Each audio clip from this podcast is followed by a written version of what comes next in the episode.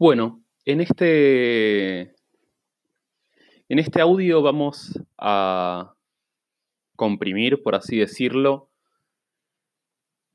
debido a sus características, los capítulos relacionados con la agricultura, que son los que prosiguen al capítulo 14. Esto es los capítulos 15, 16, 17, 18 y 19. Capítulo 15 va a estar relacionado con la belleza y facilidad de la agricultura y con la supuesta ignorancia de Sócrates. esto va a funcionar como una suerte de preámbulo a la sección interrogativa de lo que sigue. El capítulo 16 va a estar relacionado con el terreno, la naturaleza del terreno y la siembra.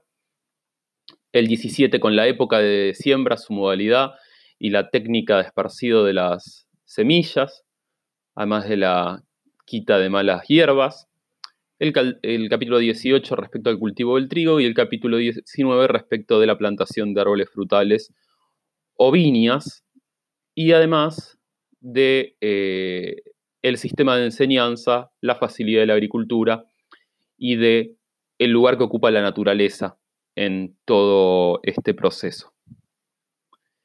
El capítulo 15 comienza con Sócrates aceptando todo lo que ha dicho Iscómaco anteriormente, pero resaltando una cosa que quedó al pasar, que Iscómaco le enseña al capataz todo lo referido a la agricultura.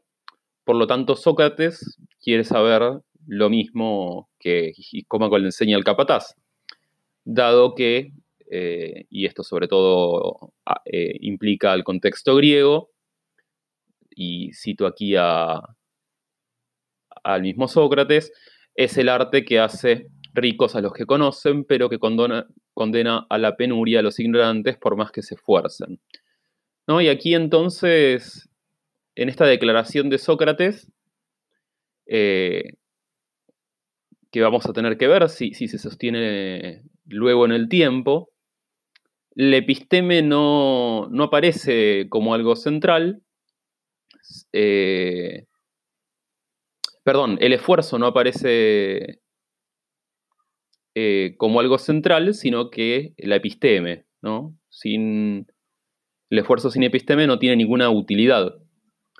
Iscómaco refuerza lo, ya dicho. La agricultura es el arte más provechoso, en realidad es útil, una palabra que, hemos visto una y otra vez, o félimos. Es el más agradable y más placentero de trabajar, hedoné, o sea, recuerden, hedoné refiere a placer en sentido estricto. Noble, caloz y agradable a los dioses. Y además es el más fácil de aprender. Eh, es interesante también que aquí se menciona la nobleza de los animales, que además de ser útiles, vigorosos y hermosos, son, y esto es lo que es importante, dóciles eh, con los hombres. Esto es un contraste muy fuerte con los mismos hombres por lo que ya vimos en el económico y por lo que también aparece en Ciropedia 1.1 para el que le interese. Precisamente los hombres no son dóciles para con otros hombres. Por eso es que se requiere todo este proceso de aprendizaje y de premios y castigos. Sócrates entonces pasa a preguntar por las labores específicas de la agricultura, las técnicas concretas. Y según Iscómaco, el simple observar a un trabajador agrícola es suficiente para aprender a la agricultura. Y esto se refuerza con la noción de que los agricultores están orgullosos de su arte, de mostrar sus técnicas, sus productos, de enseñarlo, en contraposición con las actividades técnicas o artesanales descritas al comienzo del económico, donde siempre hay secretos o recelos en cuanto a cómo se produce un bien, ¿no? Eh, esto, esto es, muy común eh, hasta, iba a decir hasta, hasta entrar a la modernidad, pero incluso piensen hoy en día, ¿no? La fórmula secreta de Coca-Cola, por ejemplo. Eh, como que hay cierto carácter místico, oculto, que no estaría en la agricultura. Tal es el punto que Iscómaco afirma que seguramente Sócrates ya sepa de agricultura, de hecho le dice que ya sabe de agricultura, aunque él mismo, aunque el mismo Sócrates no sepa que sabe este saber. Y por tanto, Sócrates continúa su, su interrogatorio. El capítulo 16 comienza eh, debatiendo con otros tratadistas sobre la agricultura, de los que no tenemos demasiada noticia. No los refiere directamente acá a Iscómaco, que es respecto de la productividad del terreno. Contra estos tratadistas, Iscómaco lo que dice es que en realidad solo hace falta ver qué crece naturalmente en un terreno para saber si el terreno es fértil o no y, cuáles son sus dotes naturales. Y aquí entran dos cosas en juego. Por un lado, la percepción propia, o sea, la capacidad de observar, y también la colaboración con otros, en este caso con otros agricultores o vecinos, ya que es posible preguntarle a quien tiene la parcela al lado qué es lo que más rendimiento le, da. Sea como sea, incluso, insiste Iscómaco, limpiando y cuidando la tierra baldía, ella muestra naturalmente sus cualidades y a partir de allí es posible diagnosticar para qué sirve el terreno, con lo que de una u otra manera siempre es algo que no requiere de un conocimiento técnico específico.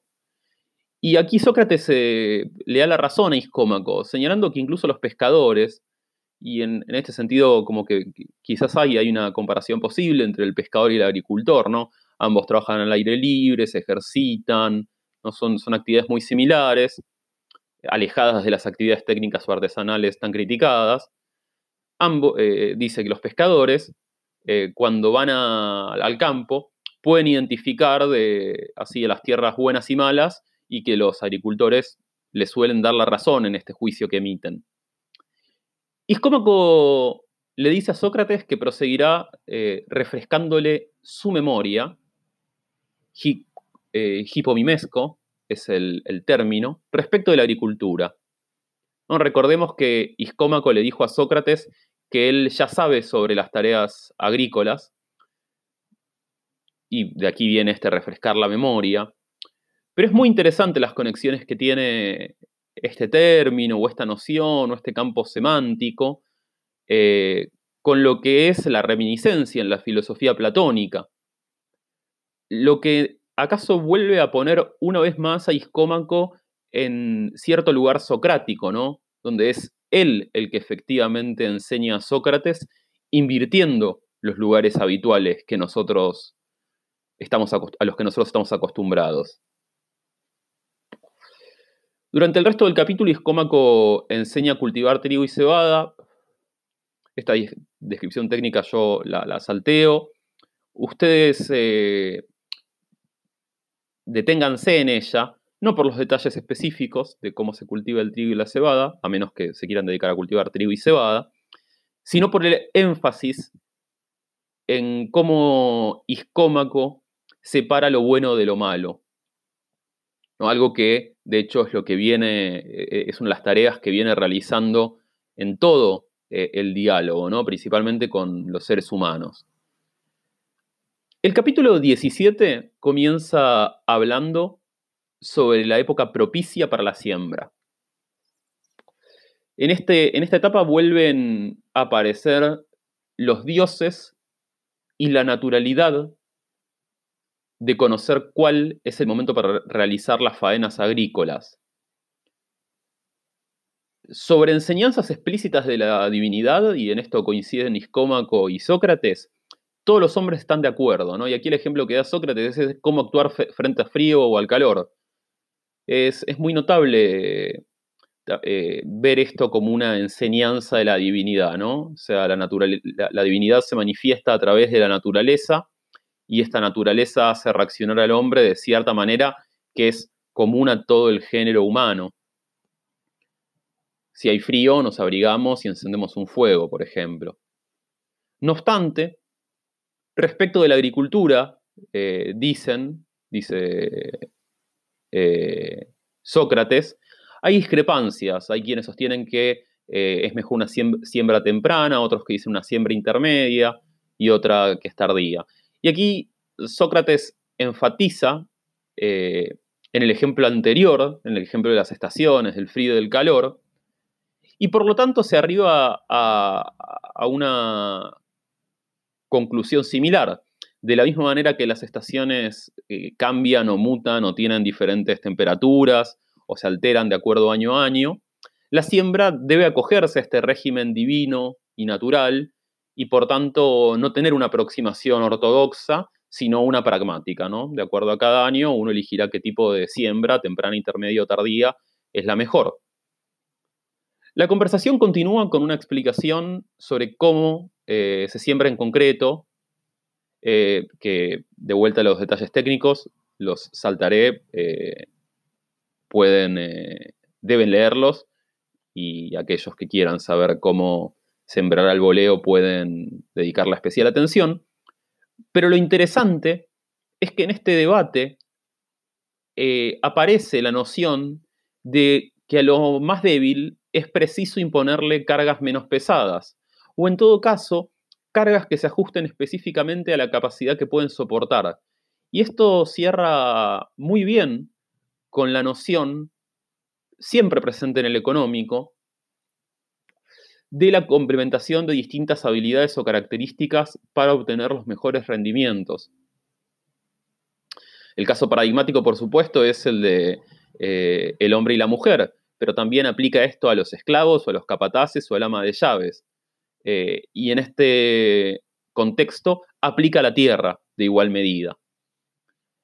Los detalles técnicos respecto a la lluvia y el trío y las raíces continúan, y lo interesante en esta fase final de este capítulo 17 es que Sócrates efectivamente va recordando, tal y como había dicho Iscómaco, y la conversación entonces prueba que la agricultura tiene mucho que ver con la observación. Y en, este sentido podríamos ir un paso más allá y decir que con el sentido común. El capítulo 18 es un capítulo exclusivamente técnico respecto a la ciega, pero sí me quiero eh, detener en el final del capítulo, que vuelve sobre este tema o este ítem final del capítulo anterior, el 17, porque Sócrates finalmente admite no haberse dado cuenta de que ya sabía todo lo que Iscómaco le está diciendo, al punto de exclamar, basta iscómaco, ya me doy cuenta, sabía lo concerniente a la cementera, pero no, me había dado cuenta de lo que sabía. Y es notable porque es una frase típica de un diálogo platónico de juventud, eh, donde son los interlocutores de Sócrates los que exclamarían esta frase.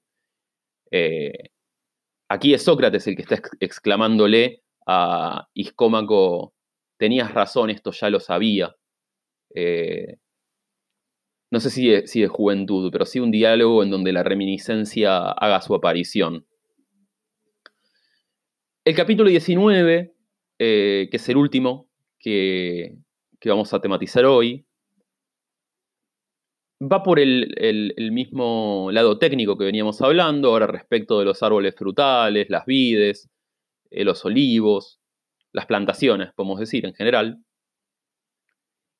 Y nuevamente aparece, eh, que es lo que me parece que es lo, más interesante, por el carácter enfático, por la importancia eh, y la repetición, la iteración que Genofonte intenta construir aquí,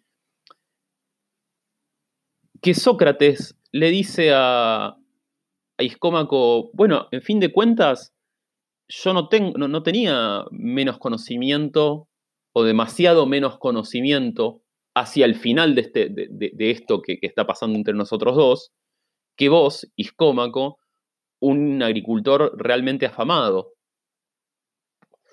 Por lo que Sócrates le pregunta a Iscómaco respecto de la erótesis, esto es la pregunta o el eh, cuestionamiento, como forma de enseñanza.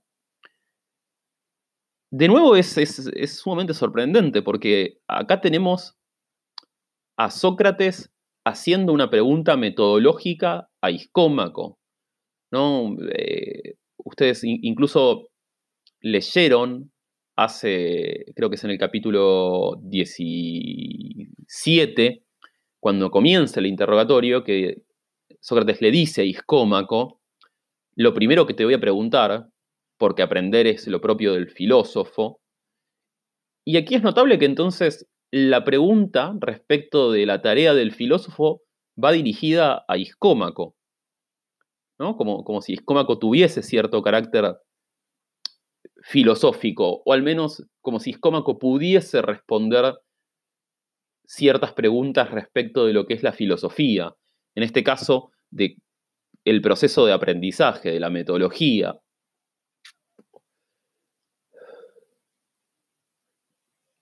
¿Por qué hace esta pregunta? Porque Sócrates advierte que este método que le propuso Iscómaco lleva a través de los temas que ya se conocen hacia los que uno cree no saber, pero en realidad había olvidado o pensaba que no sabía. Y aquí Iscómaco pone un freno eh, al punto al que quiere ir Sócrates o, al punto al que podría llegar a seguir avanzando. Porque Iscómaco puntualiza que en verdad este método de pregunta o de cuestionamiento solo aplica para la agricultura. Dice que... ¿Por, qué esta razón? Bueno, porque dice que es el arte más amante de los hombres, más beneficioso, se podría traducir. El término es filántropos. ¿no? Noten ahí como, como filosofía, amante de la filosofía, amante de los hombres. Eh, es notable que la agricultura casi que tiene agencia, ¿no? Como la agricultura tiene una voluntad de ayuda hacia, hacia los humanos. Eh, y es el arte más gentil. Praos es el término griego. Por eso mismo es que, por eso mismo, porque es filantropos y, praos, es que, praos, perdón, es, es que, mm, por eso mismo, es que escuchando uno puede aprender cosa que no se daría en otros artes. Y aquí él pone el arte de la flauta o el de distinguir los metales. A su vez, entra en juego que la misma naturaleza, y en este sentido los dioses están directamente conectados, pues los dioses se manifiestan a través de la naturaleza, es la misma naturaleza la que devela sus misterios mediante la observación, ¿no? Aquel capaz y dedicado a realmente detenerse, a mirar eh, aquello que acontece en el ámbito de lo natural, aprende cómo es el correcto actuar. Con esto entonces cerramos los capítulos dedicados a la agricultura y nos quedan los dos capítulos finales, 20 y 21, del económico.